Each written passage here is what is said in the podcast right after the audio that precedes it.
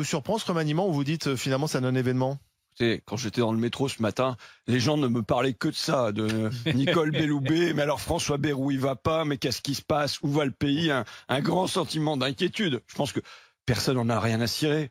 Parce que personne n'en a rien à espérer. Je pense qu'on a une prise de pouvoir par les technos. euh, qui, quand on a sept ministres de la santé, en fait, en sept ans, qu'est-ce qui se passe? C'est les technos qui dirigent.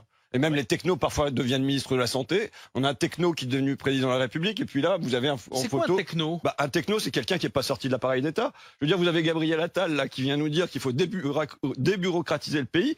Quand est-ce qu'il a été autre chose qu'un bureaucrate?